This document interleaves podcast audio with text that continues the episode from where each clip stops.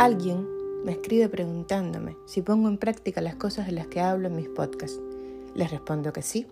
Entonces me dice que debo ser una persona muy calmada y feliz. Lo intento, es mi última respuesta. Y es que de eso es de lo que pretendo hablar en mis podcasts, del intento que debemos hacer cada día, desde que nos levantamos hasta que nos acostamos, por ser felices, por al menos estar en armonía con nosotros mismos. No hablo aquí de fórmulas, de batidos mágicos, de pociones con efectos irreversibles. En la vida no hay nada que no sea mutable. Cambiamos segundo a segundo y el cambio es una de las cosas que nos hace mejores. Ser flexibles, dejarnos llevar, si fuéramos una materia rígida, moriríamos a los cinco años. No hay cuerpo que aguante. Siempre he dicho que la capacidad de adaptación es una de mis grandes virtudes. Para mí es casi un don divino, como este de escribir y otros que tengo por ahí en la bolsa. El poder de la adaptación me hace elástica, me da el poder de ir de un extremo a otro sin grandes consecuencias. Me toma minutos acostumbrarme a un ambiente. No tengo zona de confort externa. Puedo ir de un Mercedes a un Honda, de una cama de agua a una de muelles, de una mansión a un efficiency, del llanto a la risa y viceversa. ¿Feliz? Todos los días, cada minuto del día. No, yo al menos no lo he conseguido. Imagino que se pueda. Por allá afuera deben haber personas iluminadas con suficientes estudios sobre el tema que lo hayan conseguido. Yo soy cubana. Ando todavía demasiado apasionada con todo. Yo me salgo de mi zona zen y me peleo desde mi carro con el señor que va delante de mí a 20 en zona de 40 y todavía de vez en cuando me viene la mala costumbre de juzgar a los demás, de pensar por ellos, de pensar en lo que hubiera hecho yo si fuera ellos. Me queda muchísimo, pero muchísimo camino por recorrer para convertirme espiritualmente en la persona que quiero. Así que cuando alguien me pregunta si soy tan perfecta como en mis episodios, enseguida me asalta la duda. He intentado parecer perfecta en mis podcasts.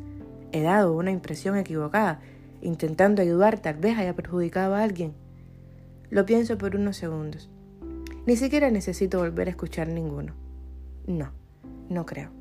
En este podcast blog hablo de la vida, hablo de lo que yo hago para tener una vida mejor, para intentar ser una persona mejor. Hablo de mi relación con el mundo, de la forma en que creo que todos seríamos más felices, de mis aspiraciones como ser humano. Quiero que todos lo hagan a mi manera, ¿Tengo alguna forma de demostrar que esta es la única forma de llegar a la tranquilidad? Tranquilidad que lleva a la armonía, armonía que lleva a, cumplir nuestras metas diarias, cumplimiento que nos lleva a la satisfacción de estar llenos, satisfacción que sumada nos lleva a la felicidad. No, no tengo ninguna forma de afirmar con toda la certeza del universo semejante teoría. Que conste que no soy una científica que pretende llevar a la práctica ninguna tesis. Soy una escritora que lee mucho, y a la que le interesa profundamente el funcionamiento del cerebro, la relación de nuestro corazón con la vida, una escritora que cuando le duele el pecho, antes de pensar en un posible infarto, piensa que en el tercer chakra y en cómo limpiarlo.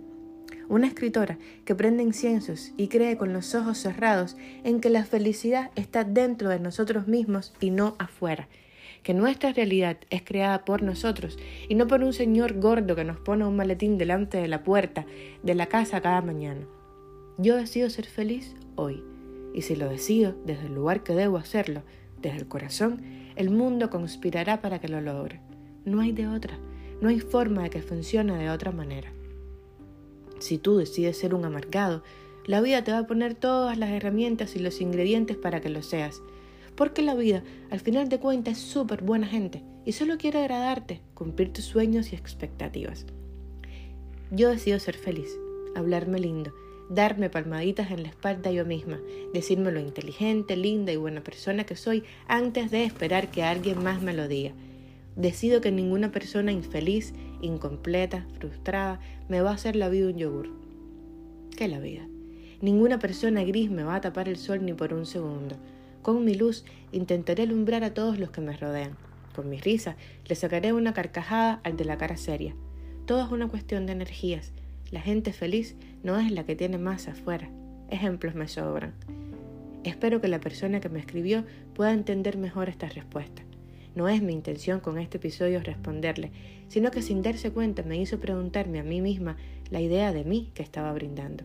Sé lo mal que cae que alguien venga a restregarte la cara, su vida resuelta, su nivel elevadísimo de conciencia, sus horas de yoga y meditación, su perfección Y no, nunca ha sido la idea. Siempre lo he dicho, este es mi diario y mi intención es que se sientan acompañados, que sientan que soy la hermana y que no están solos, que a otras personas también les pasa lo mismo, que no son extraterrestres. Suspiro. Ya es miércoles, ombligo de la semana, y ahí vamos con las alas puestas, soñando, creciendo, plantando semillas. Desde esta esquinita del mundo normal les deseo un lindo día, una linda vida y las fuerzas para seguir luchando.